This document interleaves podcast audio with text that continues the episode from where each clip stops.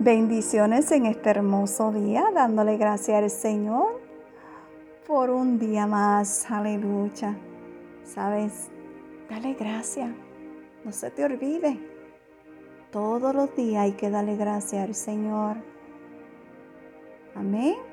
Así que vamos a comenzar el día con un café con mi amado Dios.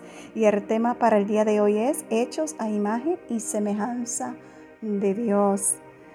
Si vamos al libro de Efesios capítulo 4, versículo 22 y 23, la palabra de Dios nos dice en cuanto a la pasada manera de vivir, despojaos del viejo hombre que está viciado conforme a los deseos engañosos y renovaos en el espíritu de vuestra mente.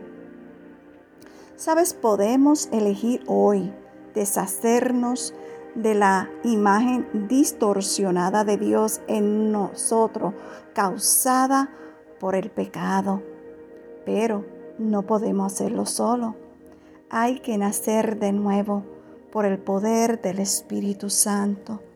Aunque el nuevo nacimiento es instantáneo, la regeneración de nuestra arma es un proceso. Debemos procurar cada día parecernos a Él. Con esto te quiero decir que sea más de Dios en ti y menos de ti en ti. Amén.